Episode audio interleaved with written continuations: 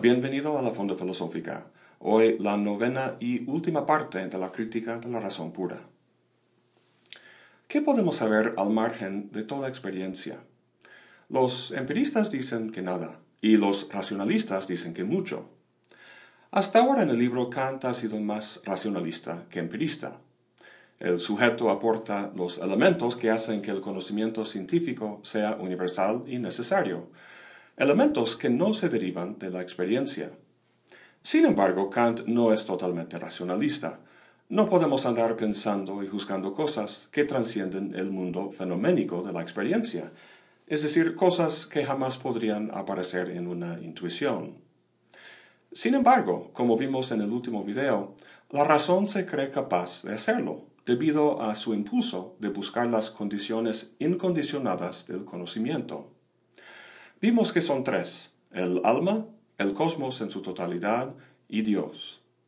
Lo que distingue a estos conceptos de la razón de los conceptos del entendimiento es que el entendimiento trata experiencias particulares, en la que sintetiza los elementos de la intuición para producir conocimiento.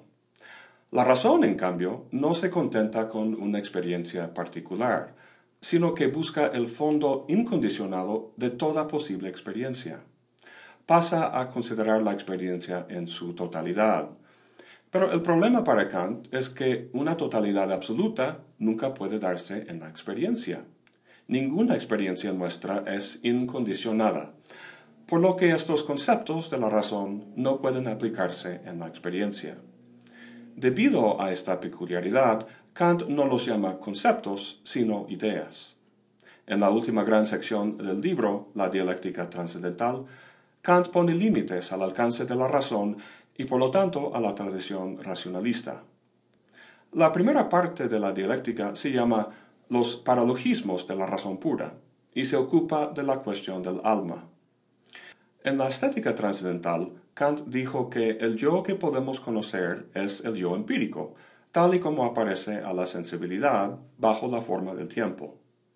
En distintos momentos podemos estar conscientes de percibir algo, tener hambre, sentir tristeza, etc.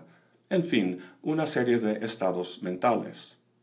Esto es justamente lo que dice Hume sobre el yo, que es un conjunto de percepciones entre las cuales nunca encontramos un yo tal cual aparte de las mismas. Pero el alma tal como lo entiende Hume, en términos de una psicología empírica, no le interesa a Kant aquí, sino como un racionalista como Descartes lo entiende. En sus célebres meditaciones metafísicas, Descartes concluye que el alma es algo existente y sustancial. Llega a esa conclusión no a través de una observación de su alma en la experiencia, sino por una inferencia a partir del dato yo pienso. Recordarás que Descartes va pensando en varias cosas en sus meditaciones, de todas las cuales puede dudar. Sin embargo, de su propia existencia como una cosa pensante, dice que no puede dudar. Como dice en su célebre afirmación, pienso, luego existo. Esta psicología racional se distingue de la empírica de Hume debido, como dice Kant, a que el yo pienso es su único texto. Todo lo que el racionalismo dice sobre el ego tiene que desarrollarse a partir de él. Si te acuerdas, Kant también habla del yo pienso, Dice, que si el yo pienso no pudiera acompañar a todas nuestras representaciones, entonces la propia experiencia sería imposible, sería fragmentada y no unitaria. Kant llama el yo pienso la apercepción, que no es más que la conciencia de la unidad lógica de nuestras representaciones. Hablando de la unidad de apercepción, dice, tengo conciencia de mí mismo no como me aparezco, ni tampoco como soy en mí mismo, sino solamente de que soy. Esto que dice Kant, que en la apercepción o yo pienso estoy consciente de que soy, se parece mucho a lo que dice Descartes, cuando dice pienso, luego existo. La diferencia estriba en que Kant distingue entre estar consciente de algo y tener conocimiento del mismo. Para conocer el ego o alma, tendríamos que tener una intuición de él, a la que se aplicaría la categoría de sustancia. Sin embargo, las únicas intuiciones que tenemos de nuestro yo son diversos estados mentales, el yo empírico. El punto es que el yo que unifica todas estas diversas representaciones de nuestros estados mentales empíricos no puede aparecer en una intuición. No es un yo empírico, sino trascendental. A diferencia de Descartes, su unidad no es sustantiva, sino solo lógica. Para conocerlo como una sustancia, el yo tendría que aparecer en una intuición y ser sometido a la categoría de sustancia. Entonces, el error principal que cometen los racionalistas como Descartes es que no cuentan con una intuición, sino que razonan a partir de un mero pensamiento. Y en su razonamiento cometen una falacia, la de la equivocación, convirtiendo un silogismo válido normal en lo que Kant llama un prosilogismo. Básicamente el argumento es como sigue. La premisa mayor dice que si hay algo que no puede ser pensada más que como sujeto, es decir, si no puede ser predicado de otra cosa, entonces ese algo, el sujeto, es una sustancia. Esa es la definición tradicional de sustancia, en términos muy generales. La premisa menor dice que un ser pensante, considerado en sí mismo, no puede ser pensado más que como sujeto. Concluye, por lo tanto, que el ser pensante existe como sustancia. Según Kant, la idea que comparten las dos premisas, a saber, aquello que no puede ser pensado más que como sujeto, se entiende en dos sentidos distintos o equívocos. En la premisa mayor, sujeto se entiende en términos de objetos del pensamiento en general. Como sabemos, para que el pensamiento tenga objetos, tiene que ser intuidos. A esos objetos de intuición se les aplica la categoría de sustancia. En ese sentido puede un objeto ser un sujeto sustancial. En la premisa menor, el sujeto es entendido no como aquello que se relaciona con un objeto de la intuición, sino con la autoconciencia como tal. A semejante conciencia, la categoría de sustancia no puede aplicarse. Bueno, este es el paralogismo más conocido de su análisis, pero hay tres más. Recuerda que para Kant todo juicio encierra cuatro aspectos. Expresan una cantidad, una cualidad, una relación y una modalidad. La categoría de la sustancia se encuentra bajo el rubro de relación, pero además de hablar de un alma sustancial, la psicología racional dice que el alma es simple, idéntico y existente.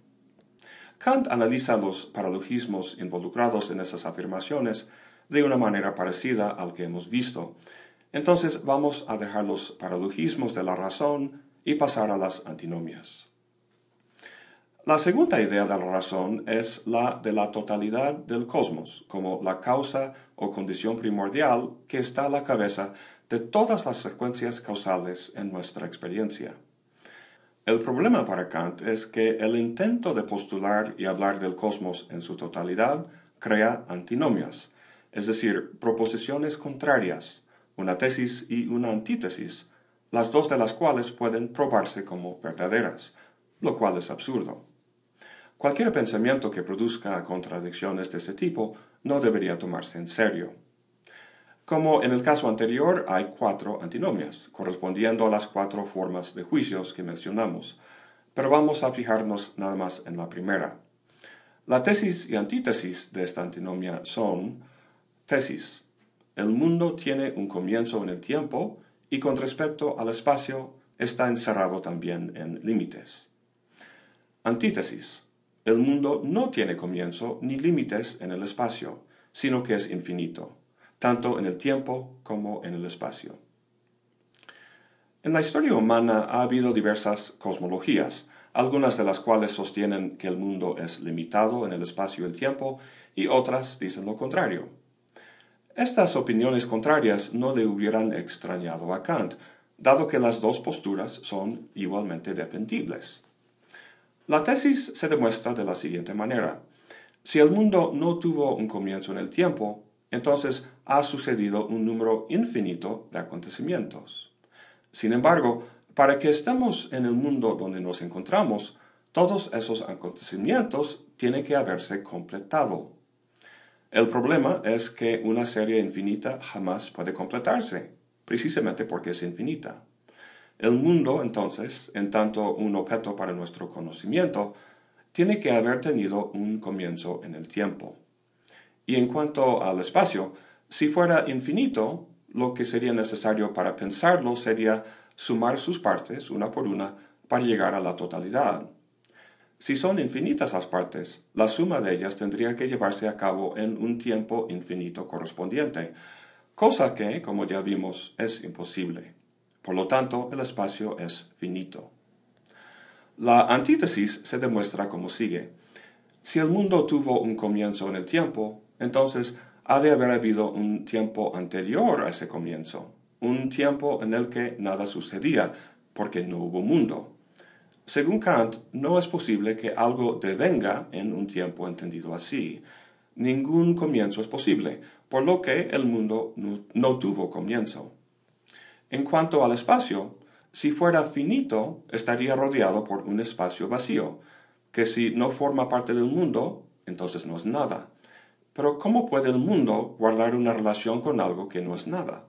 No tiene sentido por lo que el mundo o cosmos tiene que ser infinito en su extensión. Entonces, ¿cuál de las dos es correcto? ¿La, tesis o la antítesis? Ninguna, dice Kant. Eso no quiere decir que las dos sean incorrectas, sino solo que la pregunta misma no tiene sentido.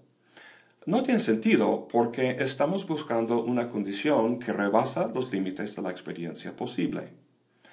Psicológicamente podemos formar un concepto del cosmos en su totalidad o del alma, pero semejante concepto es inútil para formar juicios y producir conocimiento. La tercera idea de la razón pura es la de Dios. Si te acuerdas, la razón llega a esa idea en el contexto de los silogismos disyuntivos. En estos silogismos, cualidades mutuamente exclusivas se predican de un sujeto como las de ser macho o hembra. El predicado macho está condicionado por su contrario, hembra. Lo que la razón busca es la condición de no solo estos dos predicados, sino de todo posible predicado, el sistema o agregado de todo lo que puede predicarse. Esta suma o totalidad sería una condición incondicionada. Esta condición no es un mero agregado empírico, sino lo que podría caracterizarse como una plenitud, una realidad suprema que sea la fuente de todas las perfecciones en el mundo empírico, parecido a la noción de la idea del bien en la ontología de Platón. Se trata del ser más perfecto y real, en una palabra, Dios. Dios es la unidad incondicionada de todo predicado posible. Obviamente la razón no encuentra este ser en el mundo fenoménico empírico, sino que lo infiere como una condición última. Con respecto a la idea del alma como sustancia, la razón utiliza un argumento, como hace Descartes, que según Kant es falaz, comete un error lógico. En el caso de la idea del cosmos como una totalidad, la idea misma produce antinomias irresolubles, las cuales imposibilitan cualquier conocimiento real al respecto. En cuanto a la idea de Dios, la idea en sí misma no es ilógica, ni tampoco produce antinomias. Sin embargo, se puede mostrar como inválidos los argumentos que se han hecho para demostrar su validez. Estos argumentos clásicos son el argumento teleológico, el argumento cosmológico y el argumento ontológico. Afortunadamente ya traté estos argumentos y las críticas a los mismos, críticas que provienen en mayor parte de Kant, en mi video Tres argumentos a favor de la existencia de Dios. Entonces, en vez de repetir esa discusión aquí, pueden revisar ese video. Habíamos dicho que la estética trascendental y la analítica trascendental, donde Kant analiza cómo la sensibilidad y el entendimiento operan para producir conocimiento, constituye una metafísica inmanente válida, porque la aplicación de los conceptos se limita a intuiciones, es decir, es inmanente a la experiencia. En ese sentido, los conceptos funcionan de forma constitutiva, es decir, su aplicación constituye el conocimiento. En cambio, los conceptos o ideas de la razón tratadas en la dialéctica trascendental constituyen una metafísica trascendente, la cual es ilegítima porque sus ideas se aplican a objetos que trascienden la experiencia posible. No pueden utilizarse en el momento de formar juicios. No obstante, Kant no desecha esta operación trascendente de la razón como simplemente irrelevante. Aun cuando sus ideas no pueden emplearse de forma constitutiva para producir conocimiento, sí tienen un empleo importante, uno que Kant llama regulativo. Habíamos dicho que el entendimiento se dirige a los objetos dados en la intuición y que la razón especulativa se dirige al entendimiento y sus conceptos. Aun cuando la razón no puede constituir objetos, sí puede dirigir o regular la operación del entendimiento. ¿Cómo hace eso? Pues hemos visto que tanto el entendimiento como la razón en general son facultades intelectivas, cuya función básica es unificadora, es decir, unen y vinculan particulares bajo conceptos o principios generales. Si únicamente contáramos con la facultad de la sensibilidad, tendríamos diversas percepciones, pero no tendríamos conocimiento. Ahora bien, lo que unifica el entendimiento son los objetos dados en la intuición, ubicándolos espacio-temporalmente y relacionándolos en secuencias causales. Esta unificación posibilita el conocimiento. Sin embargo, es un conocimiento parcial y particular. Lo que la razón unifica es el propio conocimiento producido por el entendimiento, relacionándolo bajo principios que forman un sistema. La unidad de este sistema es superior a la que produce el entendimiento, porque pasamos de conocimientos particulares a un conocimiento más abarcador de la naturaleza en general. Lo que es importante entender es que la razón no constituye esta totalidad de conocimiento, sino que lo plantea como un ideal regulativo. Dirige el entendimiento hacia formas cada vez más abarcadoras, aun cuando un fondo último e incondicionado jamás puede alcanzarse. Si nos fijamos en la ciencia actual, vemos precisamente ese imperativo de la razón en, el intento de buscar una teoría del todo, una gran teoría unificada que concilie la relatividad de Einstein con la mecánica cuántica. Empleadas así, las ideas de la razón pura cobran un nuevo sentido.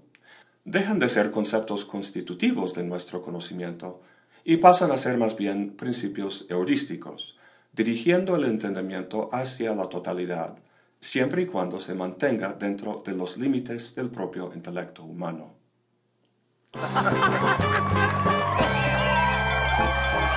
¿Tú crees? Ya hemos llegado por fin al final de esta gran obra. No ha sido fácil, ya sé, pero se vuelve más digerible con el tiempo y la práctica. Llegará el momento en que dejarás de ver los árboles y empiezas a ver el hermoso bosque que constituyen. La crítica a la razón pura ha tenido una influencia enorme. En el campo de la filosofía tenemos a Schelling, Fichte, Hegel y el desarrollo del idealismo alemán. Luego está Schopenhauer y su influencia en Nietzsche. Dos filósofos que yo trabajo mucho, Charles Sanders Peirce y Gilles Deleuze, tienen a Kant y a esta obra como un interlocutor primordial. La centralidad del sujeto en la constitución del conocimiento la unidad de la conciencia y la experiencia y su distinción entre intuiciones y conceptos se reflejan todos en las ciencias cognitivas actuales. Yo siempre he dicho a mis alumnos que Kant es el primer postmoderno, debido a su revolución copernicana. El conocimiento no se descubre, sino que se construye. Lo que le salva del relativismo de los así llamados posmos de hoy en día es que el sujeto que construye el conocimiento cuenta con facultades con las que todos disponen. Los posmos critican esa pretensión de Kant y puede, que, y puede que en ello tengan razón, pero ese mismo hecho sirve para confirmar el gran alcance e impacto que han tenido las ideas de Kant.